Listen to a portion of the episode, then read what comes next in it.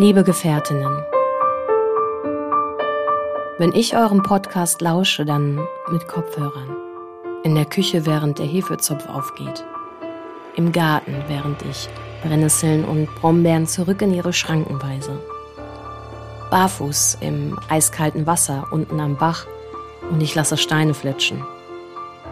Es kommt mir vor wie eine Pause zwischen dem fröhlichen Geschnatter der Kinder, den vorbeirasenden Autos, den piepsenden Telefonen. Man könnte meinen, jede beliebige Klassik-Playlist wäre eine klügere Wahl, aber das ist nicht so.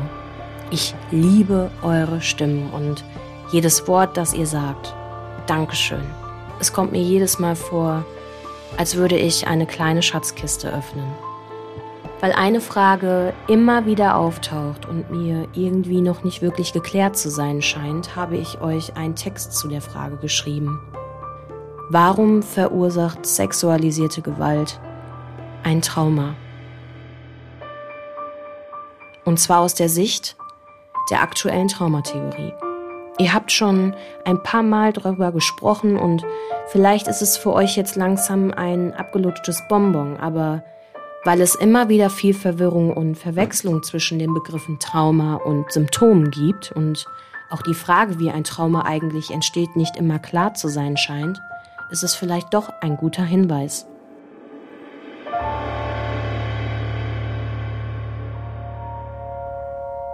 Warum verursacht sexualisierte Gewalt ein Trauma?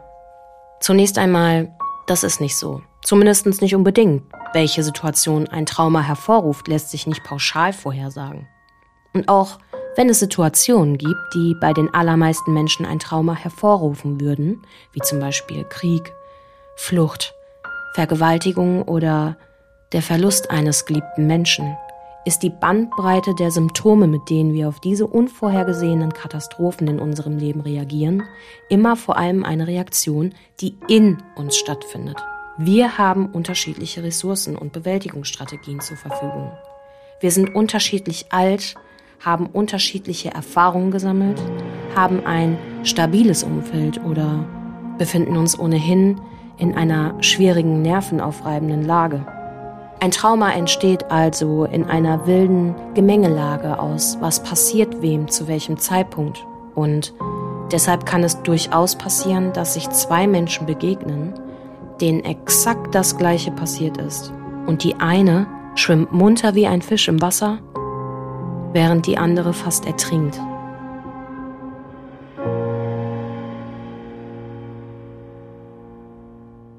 Was genau passiert während einer Traumatisierung? Wieder zunächst einmal, wovon wir sprechen, wenn wir über eine Vergewaltigung reden, ist ein sogenanntes Schocktrauma. Im Gegensatz zum Entwicklungstrauma. Sexualisierte Gewalt kann sich sowohl auf der einen Ebene bewegen, ein einmaliges Schockerlebnis, das uns komplett aus der Bahn wirft, als auch auf der anderen, zum Beispiel im Fall von sexuellem Kindesmissbrauch, der oft über einen sehr langen Zeitraum und ohne körperliche Gewaltanwendungen passiert, das Opfer aber häufig trotzdem stark traumatisiert. Ein Schocktrauma entsteht, wenn wir uns plötzlich vollkommen überwältigt fühlen, so sehr, dass wir um unser Leben fürchten und die sogenannten Notfallreaktionen Fight or Flight aktiviert werden. In diesem Moment greift unser Körper auf Muster zurück, die seit Jahrmillionen in uns angelegt sind und für unser bloßes Überleben sorgen sollten. Wir aktivieren alle Kräfte, die uns helfen können, aus dieser fatalen Situation zu entkommen und alle anderen schalten wir ab. Wir pumpen Blut aus unseren Organen in die Muskeln und verlassen uns auf Basisreflexe, die kein langes Nachdenken oder Abwägen erfordern. Wenn wir irgendeine Möglichkeit zur Flucht sehen, springen wir, wie Romina, womöglich aus einem fahrenden Auto und wenn nicht, stellen wir uns automatisch tot und hoffen, dass wir den Zugriff des Räubers überstehen und womöglich entkommen, wenn er irgendwann von uns ablässt. Das ist keine bewusste Entscheidung, die wir treffen. Und wir haben auch keinerlei Möglichkeit, unsere Reaktionen in diesem Moment irgendwie zu beeinflussen. Wir schalten komplett ab und profitieren davon, dass diese Notabschaltung unser Schmerzempfinden mindert und uns blind durch die Zeit und Raum katapultiert. Wenn wir Glück haben, ist das in diesem Moment eine Gnade. Leider nur in diesem Moment. Denn eine grundlegende Fähigkeit des Menschen, die zur Verarbeitung von Erlebten, zählt ebenfalls nicht zu den Dingen, die im Moment des Traumas zur Verfügung stehen. Das heißt, wir sind nicht in der Lage, das Erlebte richtig zu verarbeiten und bleiben in unserem Trauma stecken. Das, was wir erlebt haben, wird zum Beispiel häufig zeitlich nicht korrekt zugeordnet und abgelegt. Erinnern wir uns, fühlt es sich an wie jetzt. Und uns fehlt die innere Distanz und die Gewissheit, dass diese Geschichte vorbei ist. Gefühle und Emotionen schießen in uns hoch und wir können sie plötzlich nicht mehr regulieren. Wir haben das Gefühl, uns in einer dauerhaften Gefahrensituation zu befinden und unsere Alarmanlage schrillt bei jeder Gelegenheit. Wir geraten in einen Zustand von ständigem Stress und können und nicht erklären, warum. Alle anderen scheinen von diesem Kriegszustand nicht betroffen zu sein. Fast als wären wir verrückt. Dabei ist das, was unser Gehirn uns vorspielt, keineswegs verrückt. Wir haben eine absolut überwältigende Situation knapp überlebt und unser Körper ist wild entschlossen, uns zukünftig vor einer Wiederholung zu schützen. Im Sinne des Überlebenstriebes nutzt er das unverarbeitete Trauma, um uns in einer Welt zu beschützen, in der offensichtlich lebensbedrohliche Gefahren lauern. Wären wir ein Zebra in der Savanne, würde das absolut Sinn machen. Wir wären das Herdenmitglied, das zuerst den Kopf hebt, wenn es im Gras raschelt. Das den Löwen wittert. Das rennt, bevor die anderen überhaupt den Kopf gehoben haben. Wir sind dem Räuber einmal entkommen und von uns bekommt er keine zweite Chance. Deshalb fokussiert unser Nervensystem viel penetranter auf die schrecklichen Dinge, die uns passieren, als auf gute. Die Wiederholung einer guten Situation ist womöglich hoch erfreulich, aber die Wiederholung einer schlimmen Situation ist womöglich das Letzte, was wir überhaupt erleben. Wir beginnen, um unser Trauma zu kreisen und es gibt rein evolutionär einfach kein Entkommen.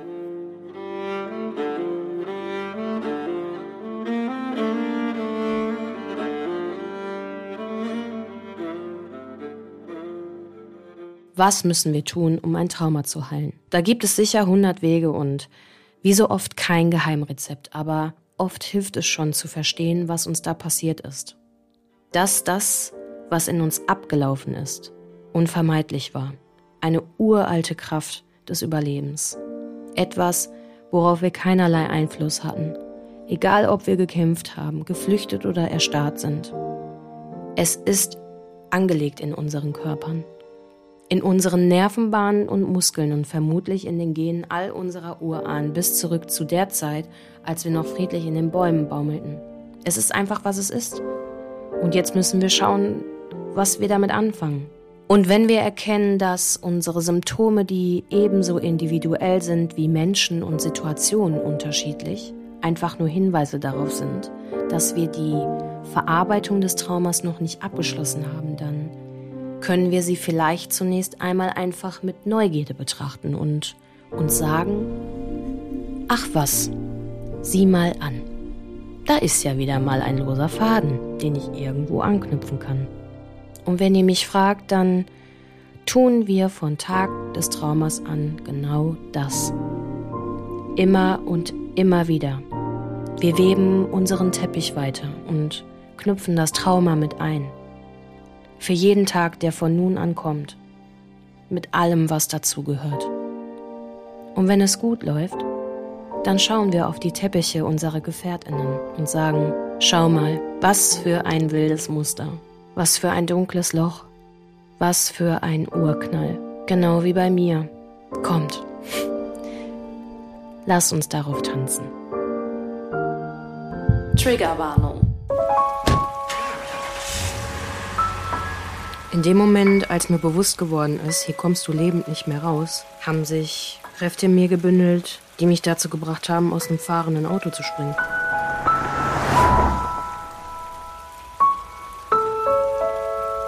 Hey, ja klar. Ähm, komm vorbei. Ich wusste nicht, damit umzugehen. Im Nachhinein habe ich alle Beweise vernichtet. Ich war direkt duschen und habe mein Bettlaken in die Waschmaschine gestopft. Das war alles, was ich hatte.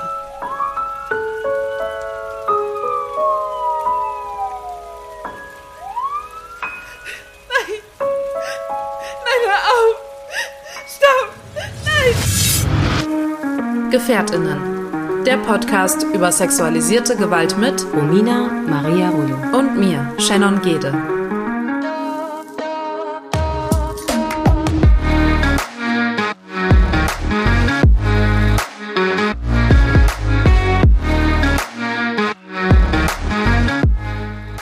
Wir sind Überlebende sexualisierter Gewalt und möchten in diesem Podcast unsere Erfahrungen mit euch teilen. Wir möchten damit Gefährtinnen einen sicheren Ort geben und nicht pauschalisieren. Für die folgende Episode Gefährtinnen sprechen wir eine allgemeine Triggerwarnung aus. Hallo Shannon, Hi, wie geht's dir? ich freue mich, mit dir hier zu sein. Reicht die Antwort? Ja, reicht. Tschüss. Nein, ich freue mich auch und ich freue mich vor allen Dingen. Wir hatten ja schon jetzt so ein bisschen Pause. Ne? Wir hatten noch ein bisschen Pause und Ja. haben auch gesagt, Leute, Gefährtinnen ist nicht unser Mittelpunkt unseres Lebens so. Ähm, nicht der Dreh- und Angelpunkt, es passiert ganz viel. Ich äh, wurde, wurde angeklagt, ich bin bald vor Gericht, ähm, solche Sachen so. Ne? Ich bin halt hochkriminell, solche Sachen passieren halt auch. Ähm, und dementsprechend äh, musste halt auch hier und da mal ein bisschen Pause eingelegt werden. Und äh, dadurch ist aber auch meine kleine Selbsttherapie hier so ein bisschen in Stocken geraten, ähm, weil ich sage, dass unsere Podcast-Folgen doch intensiver sind als unsere Telefonate, die wir teilweise führen. Ähm, und dementsprechend freue ich mich sehr. Ich mich auch. Und ich finde das auch ganz toll, dass du da nochmal Stellung zu genommen hast. Ne? Für die, die bei uns bei Instagram folgen, die haben das vielleicht mal in der einen oder anderen Story mitbekommen, weil wir ja doch etwas ruhiger geworden sind in letzter Zeit. Ich möchte da gerne die Verantwortung auch gerne auf mich beziehen, weil ich ja doch ähm, ja, mehr so im Social Media Bereich auch äh, bewirken möchte und die Shannon dann halt auch ihre Arbeiten und Aufgaben hat. Aber das tat auch gut, weil das Leben halt einfach passiert und äh, wir einfach dankbar sind, äh, dass wir da nicht irgendwie bisher zumindestens auf Zahlen achten müssen oder irgendwie abliefern müssen. Und das fand ich schön, wie du das formuliert hast. Ich weiß auch noch genau an dem Tag, als du dieses Posting gemacht hast, habe ich mir noch fest vorgenommen, wie ganz oft in meiner Welt, das und das zu machen. Und dann ist es plötzlich schon wieder 19.30 Uhr und ich denke mir, toll, jetzt sitzen da draußen nämlich ihr und äh, wird gerne uns lauschen und irgendwie ist da gar nichts Neues und äh, deswegen danke für eure Geduld und ja, das ist unser Leben. Und jetzt sind wir aber wieder für euch da. Und nichtsdestotrotz finde ich es halt so schön, dass diese Treue gehalten wird. Also immer, wenn ich in die Statistik bei uns reingucke, was ich äußerst selten mache, nicht weil es mich nicht interessiert, sondern weil ich einfach diesen Druck bei Gefährtinnen nicht haben möchte, ähm, ist es trotzdem so, dass unsere Folgen A, qualitativ immer mehr, ähm, ja, erfordern und auch irgendwie, ich habe das Gefühl, auch erwartet wird, dass wir eine gewisse Qualität irgendwie auch abliefern. Und B, aber auch diese Treue da ist, dass wir wirklich Hörer haben, mit denen wir vielleicht noch gar nie kommuniziert haben, das sagen zumindest die Zahlen, aber immer wieder da sind. Und ähm, das freut mich sehr. Und ähm, ich will aber nur noch mal einordnen, ich bin nicht schuldig, ja. Also wenn ich jetzt vor Gericht komme, ähm, was ich tun werde, ähm, ist auch mein erster Gerichtsprozess, was auch so traumatisch bedingt irgendwie, glaube ich, nicht so geil wird. Ähm, aber es hat absolut nichts mit sexualisierter Gewalt zu tun. Es hat eher Gewalt im ähm, Straßenverkehrssystem zu tun. Ja, jemand hat mein Auto dermaßen verprügelt, ähm, dass es heutzutage immer noch weint und ich überhaupt gar keine Schuld daran trage, aber diese Person natürlich die ganze Schuld von sich abweist und wir uns nicht einig werden und äh, dementsprechend es jetzt vor Gericht geht. Ähm, und das Einzige, was mit Gefährtinnen zu tun hat, ist eben das Wort Gericht. Und ich habe das schon gemerkt, ich habe die Woche mit meinem Rechtsanwalt tatsächlich telefoniert. Auch so eine Sache, die ich noch nie gemacht habe, wirklich bewusst in meinem Leben. Und ähm, ja, es war schon so, dass er gesagt hat, ja, und, und dann treffen wir uns bestimmt in ein, zwei Monaten vor Gericht. Und dann habe ich gedacht, oh Gott, oh Gott. Ich meine, es geht um einen Autounfall, ja, aber weiß ich nicht. Ich habe oh, mulmiges Gefühl einfach irgendwie davor. Ist ein Triggerpunkt, Gericht.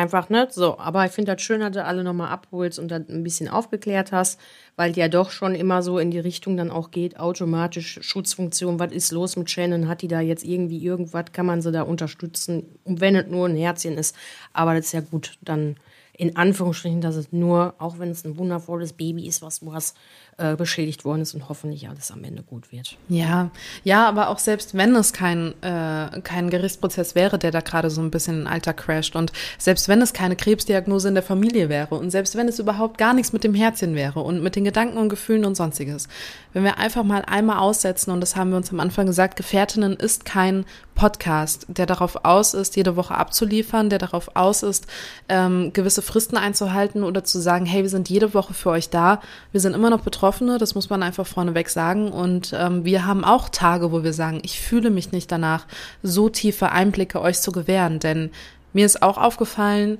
was aufgefallen, aber mir ist immer bewusster geworden, umso älter Gefährtinnen auch wird, umso mehr ist mir auch bewusst, dass ich hier sehr viel preisgebe. Und das war ja auch in den ersten Folgen so das Ding. Ne? Ich, ich war vorher nicht in dieser Öffentlichkeit mit mir persönlich so ähm, und habe da Sachen preisgegeben von mir. Oder ich ähm, habe in dieser Intensität noch nie öffentlich drüber gesprochen. Und ähm, das ist mir bewusst geworden und das soll nicht zur Selbstverständlichkeit werden. Nicht, dass wir uns rar machen wollen, aber es ist einfach dieses, wir geben hier ein Stück und wir nehmen natürlich auch ein Stück, aber es ist alles ein Kraftakt für beide Seiten und das soll eine gewisse Balance haben und deshalb ähm, habe ich auch kein schlechtes Gewissen, wenn wir mal eine Woche aussetzen. Man weiß zu schätzen, was man nicht preisgibt, richtig? Mm, geht's dir so? Ja, mm, also es geht nicht um Leichen, die man nimmt. Ich äh, bin gern, ich mache gerne Fehler und wenn die dann jetzt nicht wirklich anderen Menschen geschadet haben, ich rede von Fehlern, die halt einfach mal passieren im Leben, ne? Irgendwas. So wie halt da mit dem Autounfall. Und da hatten wir ja auch noch und nöcher in den letzten sechs Monaten, seitdem es Gefährtinnen gibt. Ne? Also irgendwie denkst du, ach, jetzt kommt endlich Ruhe in dein Leben, aber nee, das Leben schaltet erstmal direkt, druckelt und dann schaltet in den nächsten Gang. Ähm, das ist eigentlich auch ein schönes Zeugnis so für alles, das Leben halt ist, wie es ist, nur. So, jetzt habe ich den Faden verloren. Warte mal, jetzt wollte ich irgendwas sagen. Sag mal, bist du da? Hallo Romina. Erde an Romina. Was, Was ist in deiner Reismilch drin? Ich trinke doch hier den Wein. Das ist nur Milch. Das ja. ist wirklich nur Reismilch und, und Eiswürfel. Bist du fast am Einschlafen jetzt, wie so ein Baby, was in einer Flasche nuckelt. Ach doch, ich weiß wieder, was ich Schön. sagen wollte. Ich weiß Hallo Romina. Lassen wir alles drin. Ja, ähm, ja. ja, ich wollte einen kleinen Übergang finden, denn äh, also zum einen ja, es ist wertvoll, ähm, schon wertvoll für mich, dass es auch mein Privatleben gibt. So. Und ich finde auch schön, dass wir außerhalb dieses Podcasts und alles, was uns verbindet, halt auch Gespräche führen, die nicht on air sind. Und das zeigt mir immer wieder, es ist okay, dass ihr einen Bruchteil von uns ähm, kennt und auch wisst, wer wir sind, weil der ist ja echt schon intensiv genug. Und ich weiß gar nicht, ob das jeder so mitmachen würde, wenn wir wirklich immer über alles reden, was halt so passiert. Nur es ist völlig normal, dieses kleine Chaos, was schon mal aufkommen kann. Und ich finde es schön mit dir, Shen, dass wir das irgendwie auch schon mal wieder in den Griff kriegen zwischendurch. Ja, und, und dass wir so eine Grenze dafür bekommen. haben. Ja, aber auch eine Grenze ja, haben. Ne? Ja, also ja. Ähm, sagen, hey, also wir haben ja auch Vorgespräche vor jeder Folge, die wir hier aufnehmen. Und dann kommen halt so Fragen, die eben on-air nicht passieren. Und ähm, ganz klar ist, okay, darüber sprechen wir nicht, aber uns natürlich nochmal so ein kleines Gefühl dafür gibt, wie ist die andere gerade drauf, worüber reden wir, welche Frage stelle ich vielleicht on-air nicht, aber off-air. Und ähm, ja, das das ist gut und ich glaube auch wertvoll für unsere Beziehung einfach, dass das nicht verwischt und dass wir gar keine Basis mehr haben, die privat ist, sondern alles nur, ich, an Anführungszeichen, ne, geschäftlich irgendwie so ist. Das ist ja auch, also das kann ich mir, ne, Leute. das wäre ja schlimm. Ja, also die Formen waren, grundsätzlich müssen wir hier nicht. Wir sind auch bereit, uns immer wieder zu verändern und mal anders zu sein. Ne? Nur das ist halt schön, dass man das unterscheiden kann. Ja, und wo wir vielleicht auch da schon sind, äh, wir haben ja vorab dieser Folge gehört, dass es ähm, Stimmen gibt äh, und auch Öhrchen gibt, die uns lauschen und wir wundervolle, wir sagen ja mittlerweile Liebesbriefe bekommen von unseren FollowerInnen, ZuhörerInnen und ähm, ja, aus dem Social-Media-Bereich und ähm, diese sag ich mal, diesen Liebesbrief durfte ich einsprechen und ähm, den finde ich deswegen so wertvoll, weil äh, da baue ich uns einfach auch mal gerade eine Brücke schen. Es geht grundsätzlich darum, dass wir auch schon das letzte Mal über Trigger und Traumata gesprochen haben. Und ähm, für uns ist es interessant, wenn wir von euch Feedbacks und Echo sag ich mal, Nachrichten bekommen, ähm, wie das so ist, ne? wie, wo wir vielleicht auch für euch stehen und wie wir verstanden werden. Und neben unfassbar konstruktiver Kritik, die wir auch von ähm, dieser Persönlichkeit schon bekommen haben. In Bezug, glaube ich, auf die Folge mit Paulita Pappel, äh, kann ich mich noch ganz gut dran erinnern, ist das ein unfassbar wertvoller ähm, Austausch. Deswegen vielen, vielen Dank an dieser Stelle. Sie weiß auf jeden Fall, dass wir sie meinen. Ähm, und es ist so, dass äh, diese Person, wie ihr gerade gehört habt, davon spricht, dass eine ähm, diese Art von Traumata wie ein Teppich ist und der gewebt wird und auch schon mal Löcher bekommt im Leben. Und wenn dieser Teppich dann halt von uns, sage ich mal, betroffenen oder auch passiv betroffenen Menschen wieder neu, ähm, wie sagt man dazu, gestopft wird, neue Muster bekommt, dann äh, lasst uns einfach dieses Bild bauen, dass es okay ist, dass es ja nun mal diese Einschläge im Leben gibt, ja, dass es Traumata gibt und man die auch irgendwann verstehen lernt, vor allen Dingen damit zu leben lernt, nicht nur überleben lernt. Und äh, dass es wundervoll ist, ähm, jeden von euch irgendwann einladen zu können, auf diesen Teppich zu tanzen und zu sagen, hey, guck mal, da ist dein Loch und da ist da haben wir gefliegt und da haben wir irgendwie was gemacht. Also ich fand das süß, äh, das hat mich total abgeholt und ähm, beruhigt mich immer wieder, wenn wir dann über Trigger, Symptome und Traumata sprechen, dass es ja manchmal nicht so schlimm ist, dass man vielleicht nicht allwissend ist in dem Bereich, aber es ganz viele Bilder gibt, die wir auch von euch bekommen, um uns bei dieser ähm, Healing Journey, Heilungsreise und alles, was das in, zu, beinhaltet, so ein bisschen an die Hand genommen werden. Und deswegen schon mal Dankeschön für diesen wundervollen Liebesbrief. Ist immer wieder wertvoll, auf jeden Fall auch so einen kleinen Spiegel vorgehalten zu bekommen, ne? Ähm, weil, ja, genau, das ist auch schön, ja. ja weil wir natürlich hier nur von unseren Erfahrungen sprechen und sich das dann irgendwie so ein Puzzleteil mit den anderen Erfahrungen fügt und man merkt, man ist den anderen gar nicht so fremd. Ähm, und nee. das, das berührt mich halt immer sehr in diesen, in diesen Nachrichten, die uns da irgendwie auch erreichen. Ja, und wenn wir dann bei Traumata und Trigger und Symptome sind, ähm, schön, wir haben uns ja die Tage darüber kurz unterhalten, weil es natürlich Dinge gibt, die passieren die passieren. passiert. Und äh, genau, möchtest du vielleicht einfach mal ungefähr beschreiben, ähm, ja, worüber wir heute sprechen und worüber ich ein wenig mehr erfahren darf. Was, in welcher Situation bist du gerade gedanklich? Wo holst du uns ab? Du bist da ja noch gar nicht so richtig involviert. Das ist ja das Spannende, gerade auch vielleicht für mhm. unsere ZuhörerInnen. Genau, ja. ähm, du hast keine Ahnung. Ich habe dir nur gesagt, hey, ich habe ein Thema, worüber ich sprechen möchte und es geht um anonyme Nummern. und mehr habe ich dir eigentlich noch gar nicht gesagt. Es war wie folgt. Ja. Ähm, ich, saß, ich saß auf der Toilette und hatte mein Handy dabei. wie immer. Und ähm, dann hat mich tatsächlich ein Anruf erreicht, ähm, wo ich sehr getriggert wurde. Also das war so ein Triggerpunkt, dass ich noch nicht mal dir Bescheid geben konnte, wie zum Beispiel bei dem letzten Triggerpunkt, dass ich irgendwie ähm, die dich angerufen habe, als dieser hochaggressive Mann vor meiner Tür stand. Es war einfach ein Anruf mit einer anonymen Nummer, eine private Nummer. Es war unterdrückt und ähm, das kriege ich nicht hin. Also es hätte es hätte ja auch eine Freundin sein können, die keine Ahnung ein neues Handy hat und es nicht eingestellt hat oder irgendjemand, der mir was verkaufen will oder keine Ahnung. Es gibt ja Menschen, die mit unterdrückter Nummer einfach anrufen. Aber ähm, ich habe eben sehr schlechte Erfahrungen mit solchen Nummern oder Anrufen getan, denn in meiner Zeit in Marburg, da war es so, dass ich natürlich A vergewaltigt wurde, aber auch B nach dieser Tat immer wieder Anrufe von einer unterdrückten Nummer bekommen habe. Und ähm, ich bin daran gegangen, ähm, damals in Marburg, und hatte eben Gespräche, die für mich im Nachhinein doch traumatisierender waren, als ich es zugeben möchte. Denn es war eine männliche Stimme. Ich kann bis heute nicht sagen, ob es Ähnlichkeiten mit der Stimme meines Täters gab oder nicht. Es waren, es waren nie Sätze, die länger als vielleicht, keine Ahnung, fünf Millisekunden gingen oder so. Es war immer nur ein Ja, Shen, bist du's? Ähm, solche Sachen. Und ich, ich kann dir bis heute nicht sagen, wer da mit mir telefoniert hat, weil diese Gespräche, die waren immer darauf aus, entweder mir Fragen zu stellen, wo ich Ja oder Nein antworten sollte und ganz, ganz lange einfach nur ein Stöhnen von der anderen Leitung kam. Und ich halt immer gefragt habe, wer ist da, wer ist da und keine Antworten bekommen habe. Und immer nur die Rückfrage, Shen, das bist doch du. Und das hat mir so Angst eingejagt damals, vor allen Dingen, weil es kurz nach der Tat war. Und ich einfach nicht einschätzen konnte, wer ist das? Was ist das Ziel dessen Ganzen? Ähm, die ersten Anrufe waren ohne Stöhnen und einfach nur diese Frage, Shen, bist du's? Und zu der Zeit war halt in den Medien ganz, ganz laut, dass es so Trickbetrüger irgendwie gibt, dass ähm, man darauf aus ist, ein Ja von dem anderen äh, quasi äh, zu entlocken, weil man dann irgendwie, keine Ahnung, einem Vertrag zustimmt oder sonstiges. Das war in der Zeit ganz, ganz groß.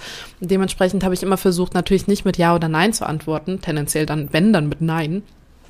Und ähm, das war immer zu der Zeit, wo ich in der Uni war. Also mich haben diese Anrufe nie im privaten Raum erreicht, sondern immer, wenn ich in der Uni war, immer kurz vor einer Vorlesung, immer kurz vor irgendwie, keine Ahnung, einer Veranstaltung. Und ich bin immer wieder rangegangen in der Hoffnung, irgendwas erkennen zu können. Also irgendwie diese Person identifizieren zu können äh, durch irgendwelche Nachfragen, die ich gestellt habe. Und irgendwann mal hat er dann eben bei diesen Nachfragen immer wieder angefangen, einfach ins Telefon zu stöhnen. Und dann war ein Punkt, wo ich nie wieder an diese Telefonate rangegangen bin und eigentlich wirklich sinnbildlich, als ich von Marburg weggezogen bin, waren diese Anrufe weg. Also es war wirklich so dieses Gefühl, ich entferne mich von dieser Stadt und diese Nummer weiß, dass ich nicht mehr da bin und ich bin nicht mehr erreichbar und es ist, er hat einfach nie wieder angerufen. Und jetzt in Baden-Baden, eine Woche nachdem dieser hochaggressive Mann vor meiner Tür stand, der, wie wir es ja aufgeklärt haben, irgendwas mit meiner Nachbarin zu tun hatte. Und es war ein Missverständnis. Und alles gut, aber es hat natürlich einen Trigger ausgelöst. Ähm, und ich sitze im, äh, in meinen vier Wänden, in meinem privaten Raum, ob ich jetzt auf Toilette war oder nicht, ne? das ist jetzt mal außen vor, aber und ich kriege einen Anruf von einer privaten Nummer und ich habe seit Marburg nicht mehr, ob der Zufall es so wollte oder ob, ob mich jemand schützen wollte, keine Ahnung. Aber ich habe nie wieder einen Anruf von einer privaten Nummer bekommen. Und dann wieder. Und das hat mir einen, einen Schauer über den Rücken gegeben. Ich wusste mit der Situation nicht umzugehen. Ich habe mein Handy, der erste Affekt war einfach auszuschalten. Keine Ahnung warum. Äh, ich hatte so ein bisschen die Hoffnung, dass dann kommt, diese Nummer ist nicht erreichbar oder so. Ich weiß nicht. Total unrealistisch, glaube ich. Aber ähm, ja. Und dann, und dann saß ich da und habe geheult und dachte, jetzt fängt das wieder an oder wer ist das? Oder ähm, der erste Gedanke war auch, hört er Gefährtinnen und will sich dazu äußern? Also ich hatte wirklich die Angst, dass es mein Täter ist. Und ähm, die Angst ist bis heute ein bisschen da und dann ist das nach so einer Woche ein bisschen wieder weggegangen und ich dachte so, ja komm, vielleicht war es ein Versicherungsvertreter, der mir irgendwas andrehen will, alles gut. Und dann bin ich zum Auto gelaufen und hatte die Sonnenbrille auf, wollte gerade zum Sport, habe irgendwie, ne, hatte gute Musik in den Ohren und war so, ich war einfach gut gelaunt und dann wieder wieder ein Anruf von einer privaten, unterdrückten Nummer. Und ich traue mich nicht ranzugehen. Das Problem ist, also ich glaube, wenn er jetzt nochmal anrufen würde, ich, ich würde wieder Angst haben und mein Kopf sagt mir auch so, hey, geh doch einmal ran, vielleicht ist es wirklich einfach nur, keine Ahnung, der XY-Bote, der endlich mal dein Paket, was seit Ewigkeiten zu mir möchte, mir zustellen möchte. so, also da habe ich noch gar nicht dran gedacht. Also für die ZuhörerInnen, Romina versucht seit geraumer Zeit, mir ein Paket zuzuschicken. Und es kommt einfach nicht bei mir an. Und wir wissen nicht, woran es liegt. Und ähm, vielleicht ist, weißt du, aber also ohne jetzt zu sagen, es ist genau das, aber vielleicht ist es irgendwas Banales, was, was mir gar keine Angst machen muss.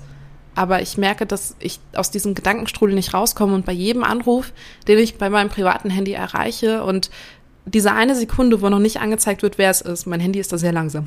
Es vibriert erst und ich merke, okay, es kommt ein Anruf rein und dann wird mir angezeigt, wer es ist. Und diese eine Sekunde ist für mich, ich sehe mich in Marburg in der Uni und ich sehe mich vor diesem Vorlesungssaal diese Nummer annehmen und ich weiß nicht, wie ich da gerade rauskomme irgendwie so. Und das macht mir so, oh, das nervt mich, weil ich kriege viele Anrufe am Tag rein. Und es ist so ein wiederkehrender Triggerpunkt, wo ich so sage, so, mm, weiß ich nicht, keine Ahnung. Die, ähm, der Respekt ist für dich auch zu groß, um der Respekt ist einfach auch zu groß, um sich da hineinzustürzen. Und der Schutz, der Bedarf an Schutz für dich ist auch zu groß, dich schützen zu wollen, richtig? Wo da so offensiv reinzugehen. Da ranzugehen? Ja, weil das ist jetzt keine case. Empfehlung, dass du an Telefon gehen sollst, sondern ich würde einfach nur gerne herausfinden, wie es dir mental so geht, dass du sagst, nee, mir ist das schon viel wichtiger, mich zu schützen. Also ist das so für dich? Das ist halt gerade, na, es ist halt gerade so ein Zwiespalt, weil einerseits denke ich mir so, ich könnte mich viel mehr damit schützen, indem ich vielleicht dieses Missverständnis, auf, äh, Missverständnis aufkläre. So, ne? Es kann ja sein, dass ich mir seit Wochen einen Kopf mache zu irgendwas, was absolut überhaupt gar nicht real ist. Es ist einfach nicht real. Und ähm, es hat aber auch schon dazu geführt, ich habe seit Jahren, seit Jahren dieselbe Telefonnummer.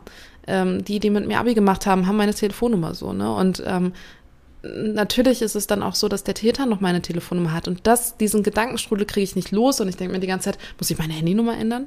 Und dann sage ich aber auch wieder, nee, eigentlich nicht. Geh doch, also mal ran und dann sagt der Kopf aber wieder, hä, wäre das ein Versicherungsvertreter, der würde ja, der würde ja nicht zweimal anrufen oder doch.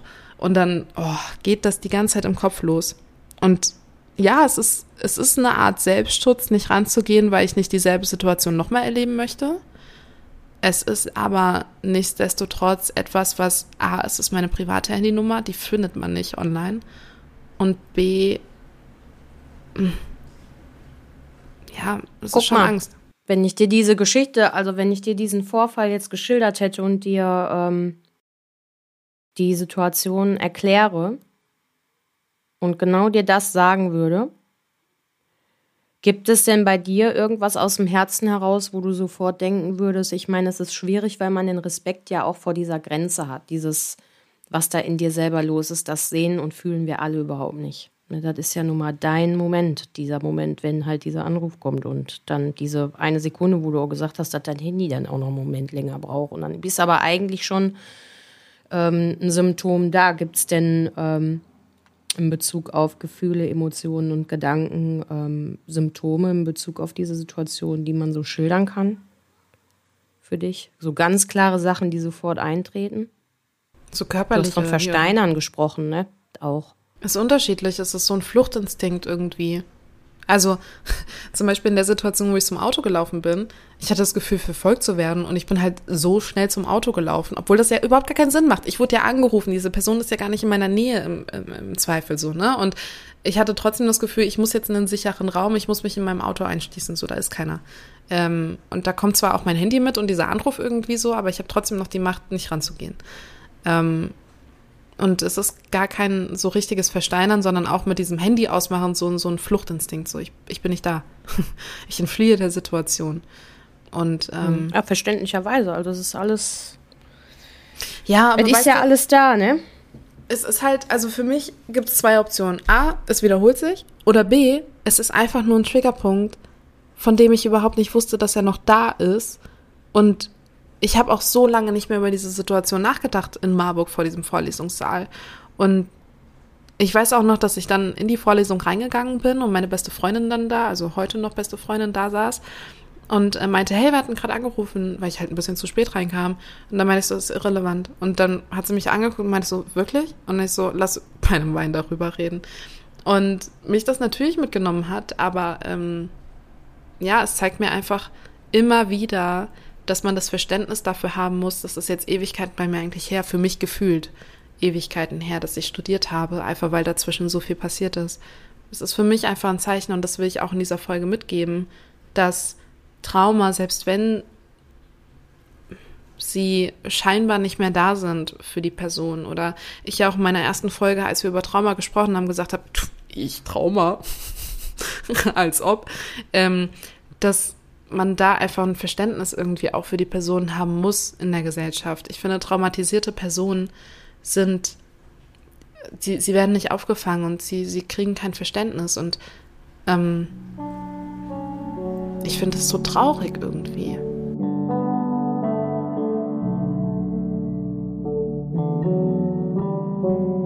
Hast du eigentlich schon gewusst, dass wir eine Gefährtinnen-Playlist hier auf Spotify haben? Da ist die ganze Musik drin, die uns bei dem Prozess der Verarbeitung und dem Seelenheil geholfen hat. Vielleicht ist da auch etwas für dich dabei. Klick dich mal rein.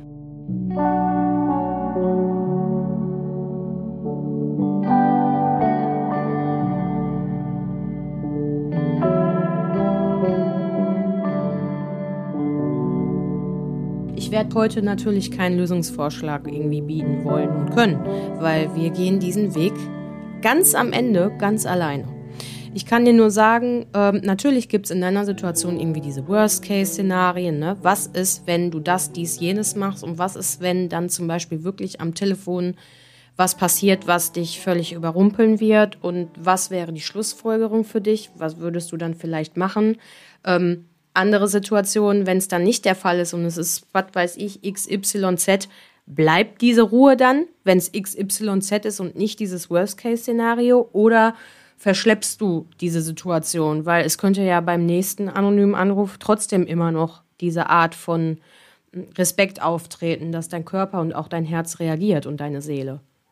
Kannst du mir folgen? Ich glaube, ja? es würde sich sehr erleichtern. Bei mir würde sich diese Situation aufklären, ja. Ähm, dann schalten wir jetzt die nächsten zwei Wochen eine Rufumleitung, dann kommen alle Anrufe jetzt für zwei Wochen zu mir. Ja, aber Und weißt du, Best Case, Best Case wäre ja, wenn der anruft, würden wir beide zusammen auf der Couch sitzen.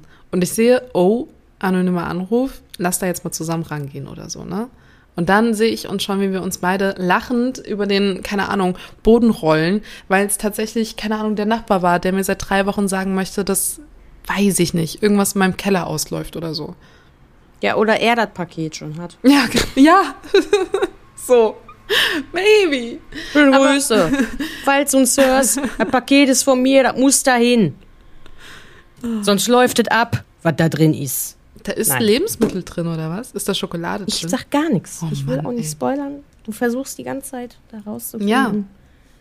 Ich dachte ich glaub, so. Wir, müssen jetzt auch ein, wir machen ein gemeinsames Outboxing. Wenn es dann angekommen ist, machen wir das hier beide Podcast-Folgen. Machen wir Outboxing. Dann kommt auch so alle ein, Leute, wie es immer los. So ein Schimmelfladen weglassen. Ja, genau.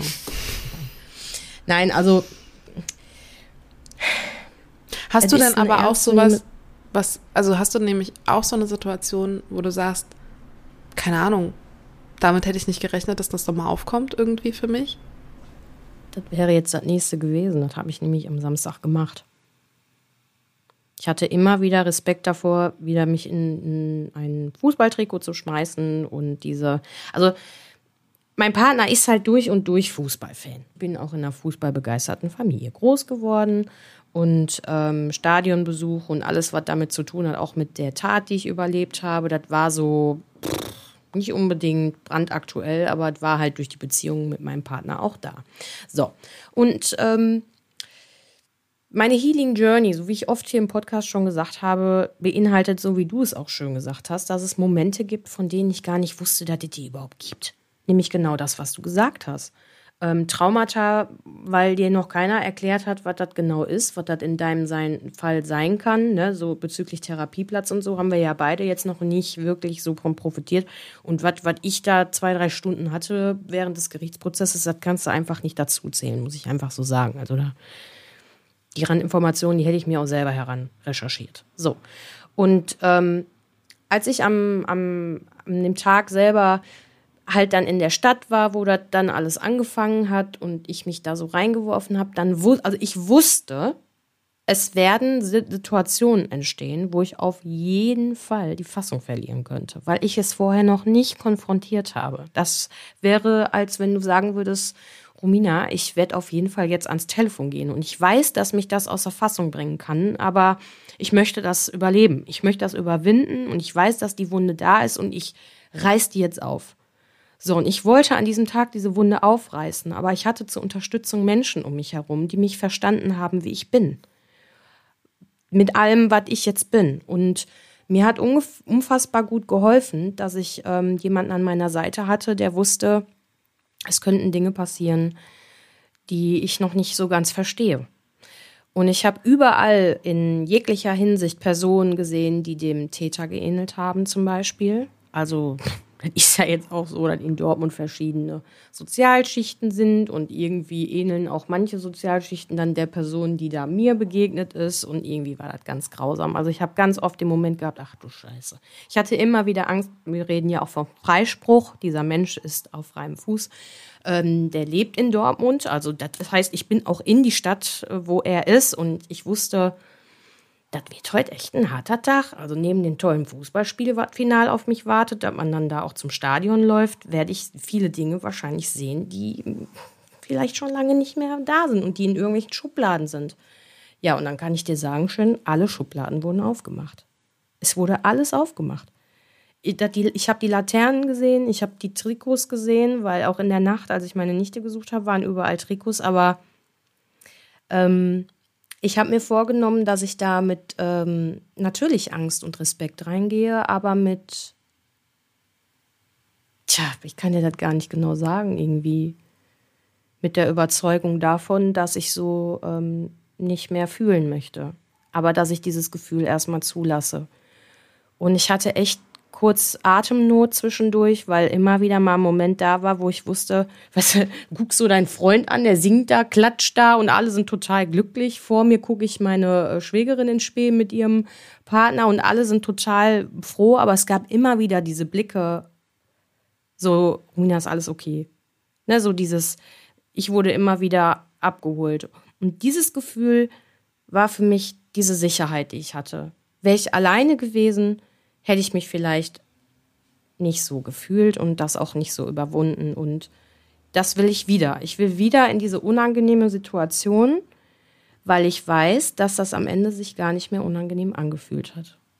Aber ich wurde trotzdem mit dem gleichen unangenehmen Gefühl ähm, getriggert, ähm, weil ich Bilder aufrufen musste und auch Flashbacks hatte, ähm, weil sie halt einfach da sind. Nur ich wusste jetzt, okay, ich kipp nicht um. Das wird kurz doof und das gehört äh, zu mir. Aber dann sind die Gefühle auch wieder weggegangen, weil man irgendwie das so aufbauen konnte. So würde ich das beschreiben, ja. Hast du das Gefühl, dass man so ein bisschen high wird von diesem Gefühl, von den Dingen, also über den Ding zu stehen?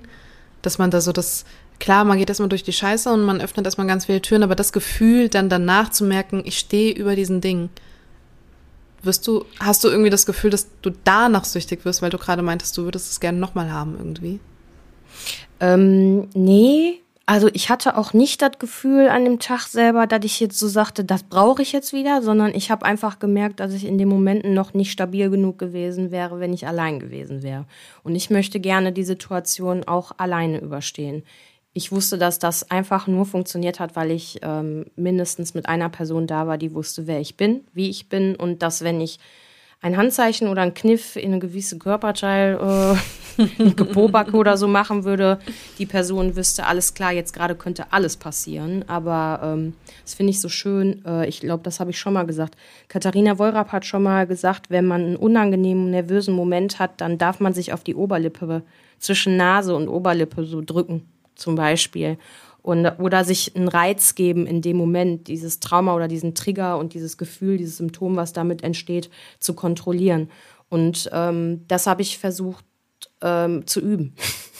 Das hört sich natürlich sehr gefährlich an, aber deswegen war ich auch nicht alleine. Und mein Ziel wäre es, um das abzurunden, ähm, nein, ich hatte nicht dieses Gefühl von, ich stehe über den Dingen und da möchte ich wieder drüber stehen. Ich brauche das jetzt, weil das anscheinend so ein, so ein, so ein, wie sagt man denn, so ein Kick mir gegeben hat.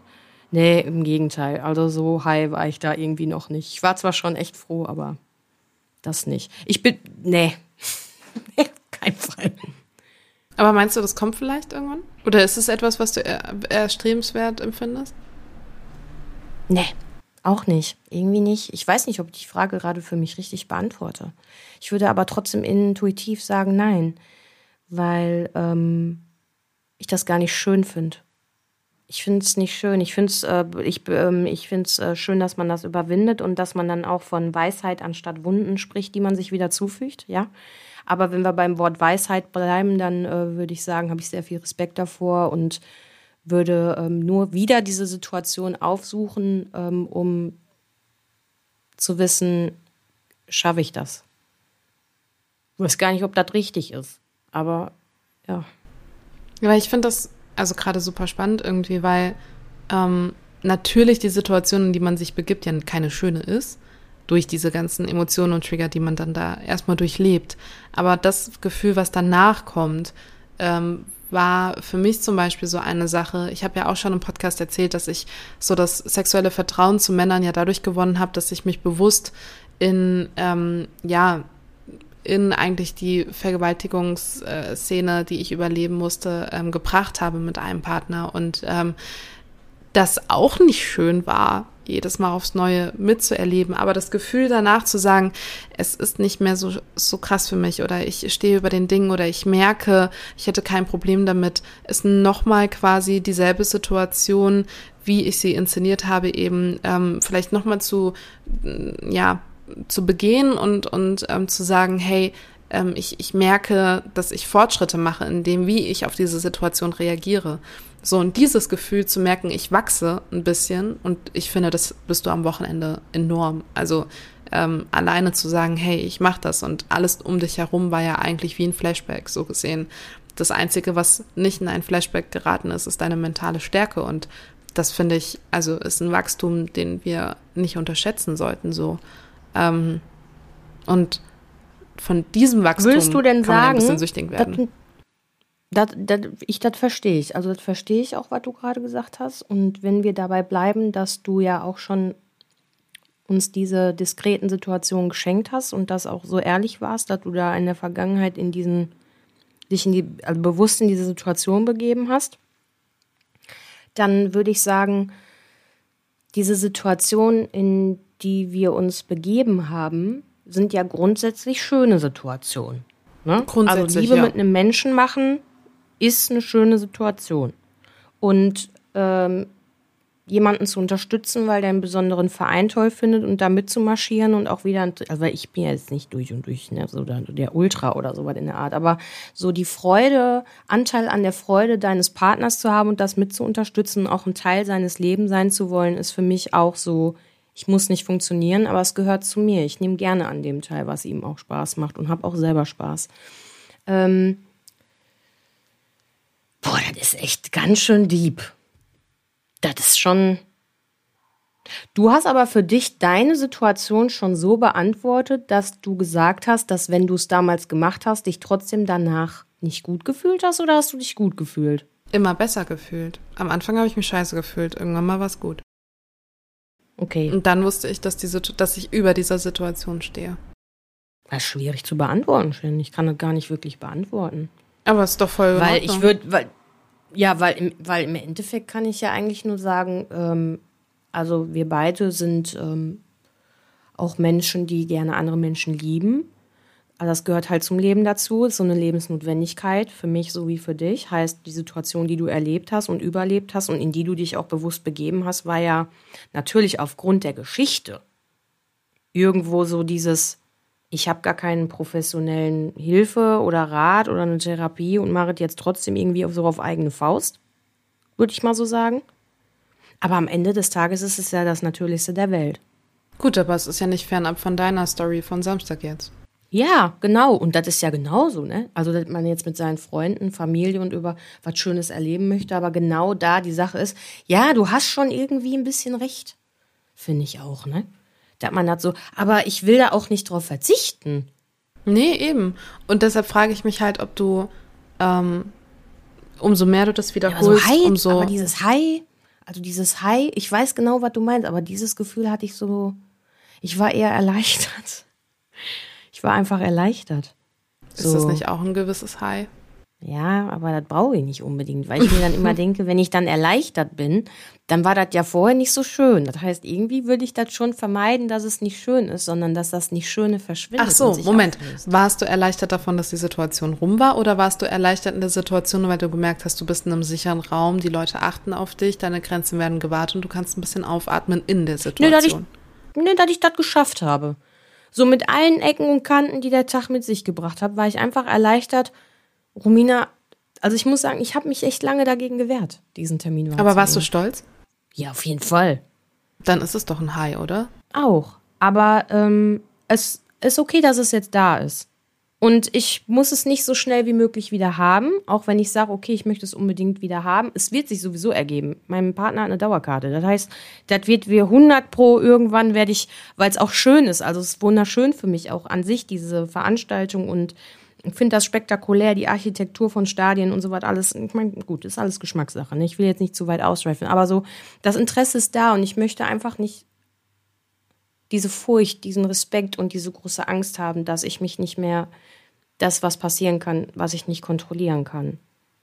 Und das ist halt dieses Trauma. Und ich weiß, dass das da ist. Und ich glaube, wir können das so damit, ja, ich glaube, wir können das irgendwie so ein bisschen auch, glaube ich, damit abrunden, dass ich noch gar nicht die Antwort darauf kenne. Aber Hi, finde ich, Hi ist so, Vielleicht kommt das High ja auch noch. Ich weiß nicht, ob es kommen muss, aber vielleicht kommt es noch, weil ich, ich habe das Wochenende sehr Ja, intensiv in deinem Prozess wahrgenommen irgendwie. Und ich war sehr stolz auf dich und das wollte ich dir auf jeden Fall im Podcast auch sagen, weil es ist halt auch so, dass kurz ähm, nach Abpfiff ihr überhaupt das Stadion gar nicht verlassen durftet, weil außen äh, auf dem Parkplatz ein ja. Motor lief von einem Auto und die Polizei ja. noch nicht von der Gefahr, also eine Gefahr noch nicht ausschließen konnte.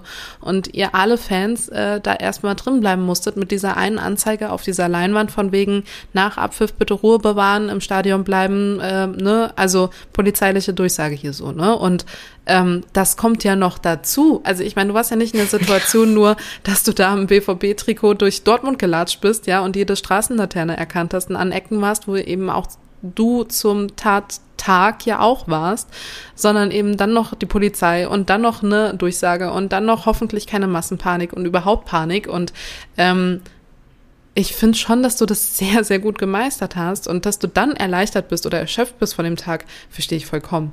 Ähm, ich will dir auch nicht dieses High-Gefühl aufquatschen, aber ich, ich, ich habe schon ich so das Gefühl. Ich finde das auch gar nicht so ganz negativ, ne? Also okay. ich, nur fürs Verständnis, ne? Also ich finde dieses High-Gefühl ist nicht negativ, nur ich kann das noch nicht ganz einordnen, vielleicht auch. Ich meine, das ist jetzt ähm, auch ein paar Tage erst her. Wir haben, glaube ich, schon die Erfahrung gemacht, dass ich, wir beide auch schon mal länger brauchen, um Dinge zu verarbeiten, um uns darüber klar zu werden, was wir fühlen und was wir gefühlt haben. Ähm, ich finde das auch schön, dass das Gespräch sich so entwickelt hat. Das hätte ich jetzt gar nicht gedacht.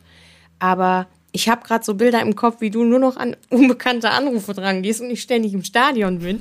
ähm, was sehr schön ist. Und äh, wenn dieses High-Gefühl dazu beiträgt, dass das Leben eine andere Qualität bekommt und auch gewisse Dinge abgeschlossen werden können. Ich meine, ich habe nicht umsonst gesagt, es ist schön, dass ähm, ich nicht mehr von diesem Gefühl ausgeschlossen werde, weil ähm, vielleicht hole ich dich da auch noch mal ab mit deiner Situation du hast ja gesagt, es ist halt dieser Respekt und auch die Angst, die Furcht oder was auch immer da alles in dir schlummert da. Und ähm, bist du eine Person, die das zulassen kann, die diese Gefühle fühlen kann, die dich besuchen dürfen? Naja, ich habe halt gerade dieses Kopfkino von, du hast gerade gesagt, du bist halt ins Stadion gegangen. Du hattest Leute, die dich an der Hand genommen haben und du bist dann da rein. So. Und du hattest so ein bisschen so deine Safe Bubble um dich herum. Und ich bin halt in diesem Szenario die, die noch vom Stadion stehen bleibt, weil sie gerade noch keine Hand gereicht bekommt. Weißt du, was ich meine? Und genau so geht's mir, wenn ich mein Telefon anschaue und die Wahl habe zwischen annehmen und ablehnen. Und vielleicht brauche ich da eben noch so das Gefühl von, ich bin nicht allein. Was dich ja bestärkt hat, diesen Schritt zu gehen, und was ich ja eigentlich bewusst auch weiß, dass ich es ja nicht bin. Ich bin ja nicht allein. Ich kann ja, ich kann ja mit der Situation, also spätestens ne, zu dir kommen so. Ähm, und ich glaube, in der Situation aber, also keine Ahnung, nehmen wir mal das Szenario an, dass ähm, deine, deine Begleitung gesagt hätte, hey, wir treffen uns ähm, am Sitzplatz, wir treffen uns im Stadion so und du hättest den ganzen Weg alleine gehen müssen. Das wäre doch mal eine ganz andere Nummer gewesen, als wenn du ne, komplett begleitet worden wärst. Und ich glaube, das ist der Unterschied zu meiner Story halt, gerade mit dem Telefon, weil ähm, bei mir ist es so, ich muss da erstmal alleine durch. Der Anruf erreicht mich immer, wenn ich alleine bin. Und erst dann kann ich in die Hand genommen werden, so. Oder an der Hand genommen werden. Und das ist noch dieser Unterschied vielleicht in dem Schritt, ja, den du schon gegangen ja, bist. Also ich ja. hätte da ist vollkommen recht. Ich hätte das alleine. Ich würde auch jetzt nicht unbedingt ganz allein. Ich würde nicht allein. Nein, ich fahre nicht alleine nach Dortmund. Auf keinen Fall. Also, ne, so, und das ist vielleicht auch ein, ein schöner Übergang, denn ich hätte oft da sein können schon. Und ich habe schon ganz oft bewusst gesagt, nee, bin ich noch nicht so weit. Ich bin einfach noch nicht so weit. Hätte ich das vor einem halben Jahr gemacht, so gerade frisch bei einem gewissen Format raus und weiß nicht was. Äh, und du dachtest eigentlich schon da zu dem Zeitpunkt, krass, ich bin in die Öffentlichkeit gegangen mit meiner Geschichte und jetzt habe ich gesprochen und ich spreche ja sowieso so gerne. Aber wie wir ja schon sagen, beim Sprechen fällt uns auch ganz oft auf, dass Dinge plötzlich uns besuchen, Gefühle uns auch besuchen, die wir noch gar nicht kannten, weil wir dann mit Feedbacks konfrontiert werden und auch mit unseren eigenen Stimmen in der Podcast-Folge selbst. Sich selber hören ist auch nochmal was anderes. Plus kleine Stimmen, äh, große Geschichten, dann auch noch sowas zu hören. Also das kann man ja alles gerne mal hier aufziehen. Wir haben ja wirklich schon viel gemacht, was vielleicht ähm, ohne professionelle Begleitung therapeutische Maßnahmen gewesen wären, sich mit sich selber zu konfrontieren und auch zu reflektieren. Nicht zuletzt habe ich ein Feedback bekommen, da sind wir noch gar nicht drauf eingegangen, dass ich halt nun mal diese komplette Traumatherapie nicht bekomme, weil ich einfach zu reflektiert wirke, in Anführungsstrichen gesetzt.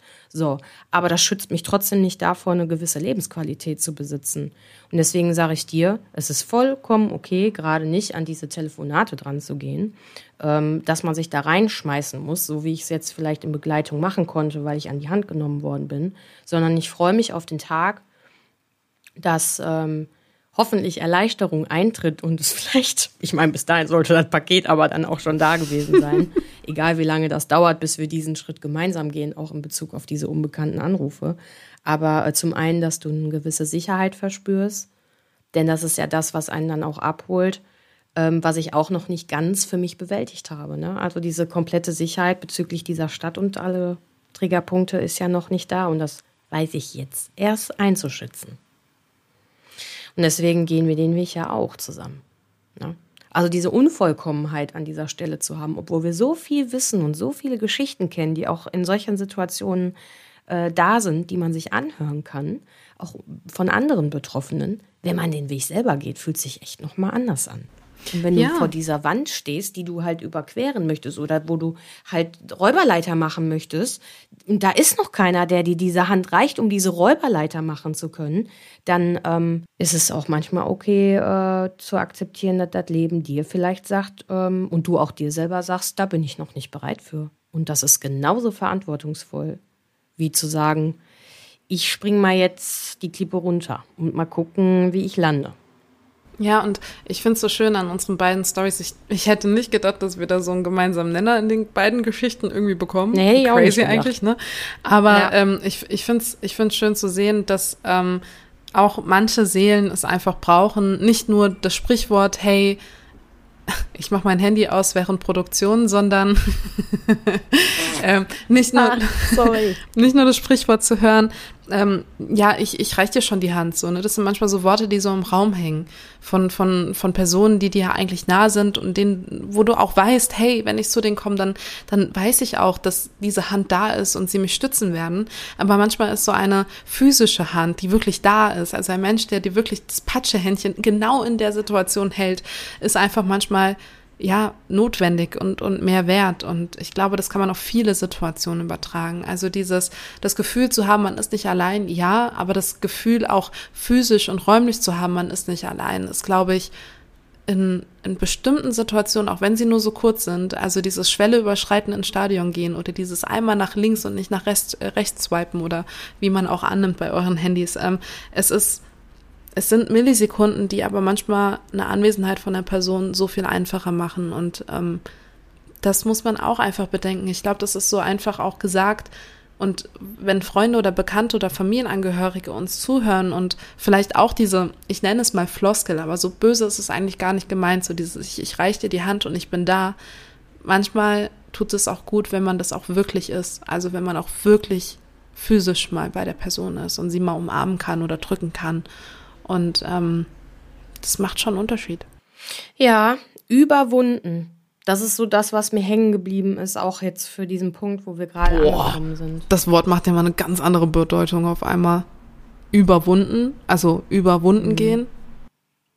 Also wenn man es trennt, krass. Wenn man es zusammennimmt, krass. Und finde ich eigentlich auch, ist ähm, sehr passend. Ähm, ich finde es schön auch, ähm, das habe ich vorhin auch gesagt. Also ich finde, das, was du gesagt hast, ist einfach auch. Also ich habe jetzt auch nicht gedacht, dass wir da beide so äh, zueinander finden hier heute in der Folge. Aber das holt mich so ab, weil ja, meckern tue ich ganz wenig. Ähm, ich lobe ja eher gerne und äh, möchte das Schöne hervorheben. Die rollt schon mit den Augen so, ey, kommt jetzt schon wieder so die Süße. Nein, nein, aber wir haben, wir haben viel in unserer was ist das? Bubble Community, Follower-Ihnen-Bereich, die an solchen Punkten sind. Und es ist so schön äh, von euch zu lesen und ne, wir sind ja hier keine Koryphäen, wir sind hier keine Queens oder wie sich das alles so manchmal nennt, sondern wir sind Menschen und äh, ich reiche dir auf jeden Fall gern die Hand und ich finde das schön, auch wenn es bisher immer oft, viel zu oft digital ist, dass ähm, uns dieser Ist-Zustand gerade wahrscheinlich mehr helfen wird, als wir uns das bisher denken. Und das ist halt auch in Bezug auf den Anfang, den wir dieser Folge hatten, nämlich dass ganz viel Leben gerade passiert, dass man einfach mal wieder eine Stunde mehr arbeitet, dass man plötzlich wieder unter mehr Leuten ist. Das sind ja alles Schritte, die werden gar nicht gesehen. Das, die, vielleicht deine vertrauten Menschen schon, aber da sind halt doch noch ein paar andere Leute auf der Straße und die sehen das ja nun mal nicht. Deswegen, Man kann eigentlich nur sagen, seid behutsam und ähm, was heißt denn nochmal, einfühlsam miteinander, weil man weiß ja nie, was der andere vielleicht auch gerade für so eine Wunde hat. Ne? Also echt, man, so eine Nachsicht zu haben, ist schon echt. Wie viele Situationen, wo ich manchmal genervt bin und dann ganz schnell in diese Situation, also diesen Gedanken falle, ja, wer weiß, was die, warum die jetzt auch gerade so nur 30 fährt, weil die ist eigentlich 50. Hört sich total banal an, aber ich denke mir dann immer, vielleicht hatte die ja vor einem halben Jahr einen Autounfall und jetzt hat die erstmal Probleme. Ich meine, das ist zwar verkehrstechnisch überhaupt nicht in Ordnung und das hält auch alle auf. Bin auch total genervt.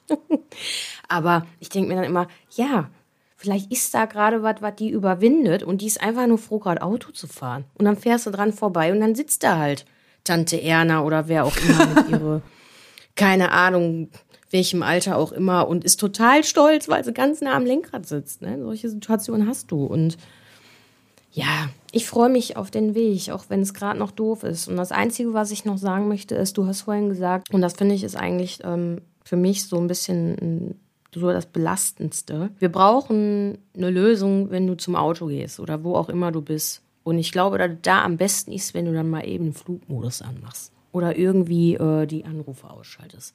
Weil ähm, ich denke, dass das dass es ein paar Brücken gibt, die man bauen kann, bis wir wirklich an dem Punkt sind, wo ich deine Hand nehmen darf. Besprechen wir aber unter uns. Wir können ja jetzt nicht alles verraten. Okay, tschüss. Dann haben wir dann schon wieder Stoff für die nächste Folge. Oder? Aber ja, also ja, berührt mich sehr und ähm, boah, Romina, das Wort überwunden, ne? Ja, überwunden ist überwunden gehen. Und das ist nicht schön.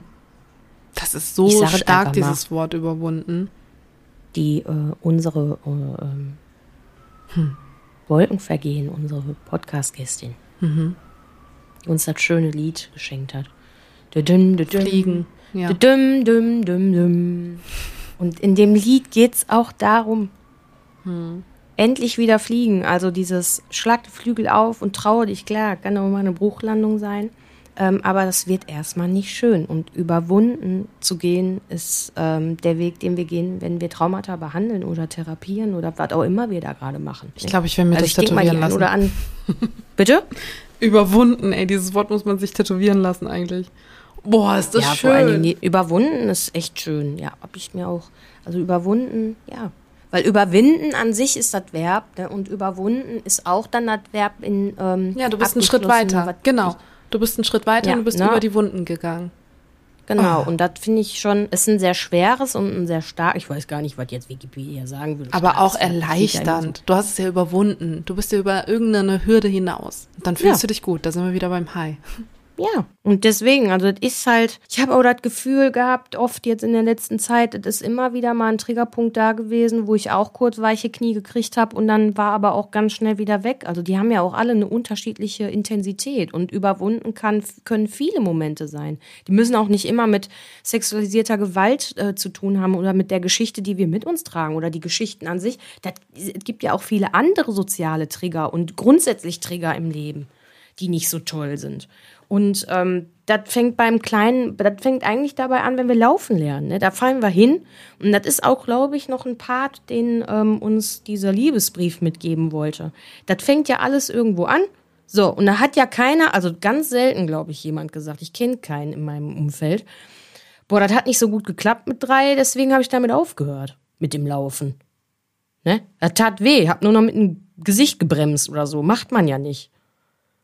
So, und das ist so für mich der Part, wo ich mir denke, wenn du als Kind geschafft hast, laufen zu lernen und sprechen zu lernen, und da waren so viele Hürden, da war die Grundschule und der, der Kindergarten und so viele Dinge, die einen auch ein bisschen in seiner, zu mir bei, zumindest, die einen so eingeschränkt haben, oft in der Kreativität, in diesem Entfalten.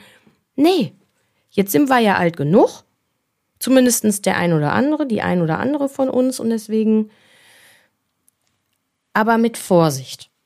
Ne, mit Respekt und Vorsicht. Jetzt nicht, ne, weil wenn die eine, und da sind wir auch wieder beim Vergleichen vom Betroffenen, wenn die eine da plötzlich an dem Punkt ist, dass sie was überwunden hat, wenn wir bei dem Wort bleiben, dann heißt das noch lange nicht, dass deine triefende, eitrige Wunde, die du da gerade hast, bereit ist, überwunden zu werden, sondern die muss erstmal verpflegt werden, damit das bakterienfrei ist. Und das ist manchmal bei uns mit den Traumata so, ja, vielleicht braucht dein Leben gerade ein bisschen Veränderung. Und irgendwann, wenn du dich dann gefestigt hast, so ist das zu mir, bei mir auf jeden Fall. Ich habe mein Leben etwas verändert. Das hat, ich habe Menschen verloren, auch ganz bewusst und man isoliert sich und so. Und dann habe ich mir so mein Nestchen gebaut, so und jetzt bin ich langsam aus meinem Nestchen wieder auch wieder raus. Ja, es ist, also wie du es gerade gesagt hast, irgendwie wie so eine Wunde, die eigentlich schon diese Kruste drauf hat, ne? Und man hat schon ganz viel Bipanthen und was weiß ich draufgeschmiert. Und gerade aktuell fühlt es sich bei mir aber so an, als würde man bei dieser Kruste nicht darauf warten, dass sie natürlich abfällt, so wie es eine Wunde einfach tut, wenn sie verheilt, sondern dass man da so dran rumpolt und sie noch gar nicht so bereit Hasenfuß. ist. Sind wir wieder beim Hasenfuß. Ja, weiß ich nicht. Das ist ja ein äußerlicher Ungeduld. Einfluss. Ich pole ja nicht an diesen Nein, Wunde nein, nein. Ich, So. ja, aber das heißt, genau, das ist nämlich der springende Punkt. Poolst du selber oder wird dran gepoolt? Genau. Und es wird dran gepult und ich versuche noch die Wunde davor zu schützen, weil sie noch nicht so weit ist. Richtig. Und das ist auch vollkommen okay. Oh, Boah, ich hatte schon so lange nicht mehr so Bild, eine ne? Kruste. Ja, Ja, aber aber hast du schon mal Bild. wieder eine Kruste gehabt? Ja, natürlich. Hä? Also wer Hör mal, ich bin ja Heimwerkerin, schon ja. mal verfolgt. Tape, Gips, Verband. für dich hätte man ein Krankenhaus kaufen können, wie für meine Nichte auch, ja auch ständig was. Fuß ja. kaputt, gebrochen. Ich merke das jetzt schon wieder. Ich habe schon wieder so einen Zitterer hier gerade in der Hand. Ich weiß auch nicht, was da los ist. Aber viele haben mir, viel, oh, ich fand das so süß. Also kurze Stelle hier. Ähm, viele Menschen haben mir ganz viele süße Ratschläge gegeben. Vielen Dank dafür. Und ähm, ja, Ja. ich habe auch eine süße Nachricht bekommen, dass es auch mit Stress zu tun haben soll. Und ich bin ein sehr wertvoller Mensch für diese Person. Und ich soll mich nicht kaputt machen. Und ich war so, oh. Gut, ich will jetzt nicht unromantisch sein. Ich glaube, das ist die BWS. Du sorry. Was? Was ist denn Du BWS? bist doch so ein Büromensch. Du sitzt doch da irgendwie einen halben Tag am Büro. Ja, das kann auch sein. Oh Mann, ey. Okay. Einmal kurz zurück. Aha, Ja, da schön. ist also jemand, der. Ähm, okay, das ist ja auch schön, dass Menschen. Aber es ist also jetzt nicht dieser jemand, ne? Also okay, wir vertiefen das hier on nicht. nö, nö, gehen gar nicht drauf ein. Was backen wir denn für eine Waffe, Flieg Romina? einfach los. Denn Romina. wir wollen alle nur fliegen. Hallo.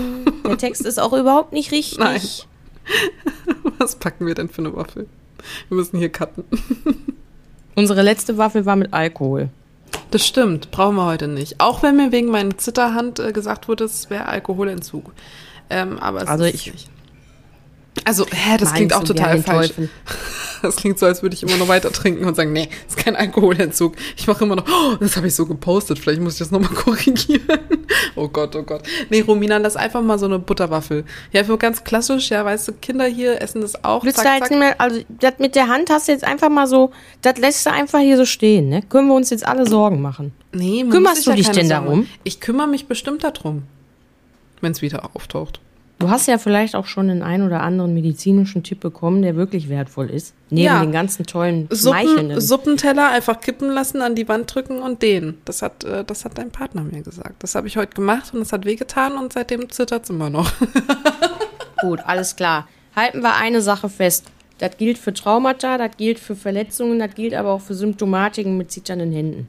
Natürlich können wir Symptome behandeln und die werden auch für einen gewissen Zeitraum ihren Zweck erfüllen. Langfristig gesehen brauchen wir aber vollwertige Lebensqualität. Das heißt, wir brauchen Expertenwissen.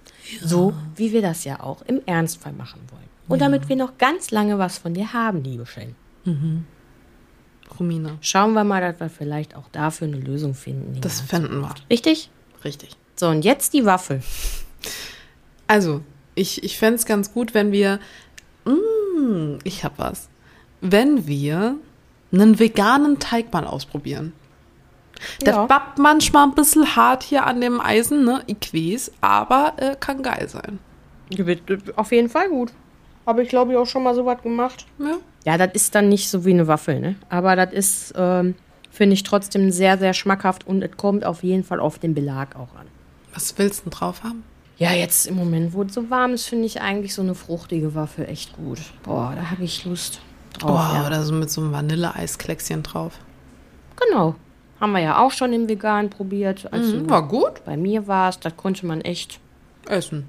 ja, auch genießen, ne? Also, Ja. nicht, also wirklich richtig genießen, ne? Das war echt lecker. So, so Richtung Mango-Geschmack und sowas alles finde ich ja auch toll. Ja. Dann wird es eine fruchtige Waffel, eine erfrischende Sommerwaffel mit einer Kugel Vanille-Eis. Schön. Streusel, Nö, krokant, nö. nix mehr. Nee. Doch, weißt du was? Diese Schokocremes, die bei Kälte so crunchy, crunchy werden. Das will ich haben. Die darf Die man nicht in den Kühlschrank stellen. Ich würde die aber gerne mit weißer Schokolade haben. Ist okay.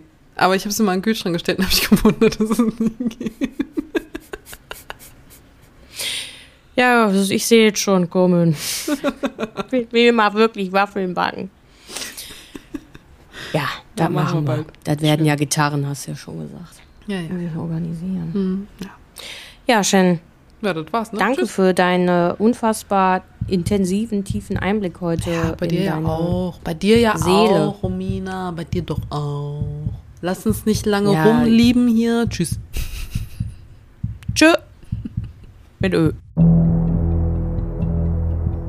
Tag nach der Aufnahme weiß ich, dass es sich wiederholt. Ich bin rangegangen. Hallo?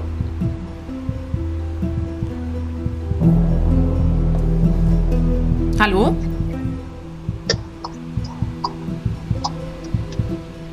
Hallo? Wer ist da?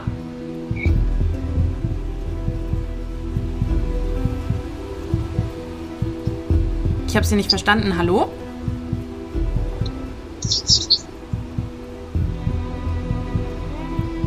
Wer ist da? Sind Sie noch dran?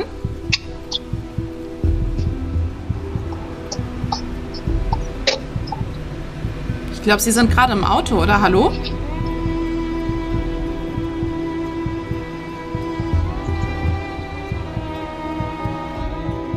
Was ist, wenn es mein Täter ist? Ich möchte dem hier bis auf diese Folge nicht mehr Aufmerksamkeit schenken, denn ich versuche im Hier und Jetzt zu bleiben. Ich bin sicher, niemand kann mir wehtun. Wenn du betroffen bist von Gewalt jeglicher Art, dann wende dich an eine dir vertraute Person. Auf unserem Instagram-Feed Gefährtinnen findest du mehrere Anlaufstellen, die dir helfen könnten, sei es das Hilfetelefon oder der weiße Ring. Du bist nicht allein.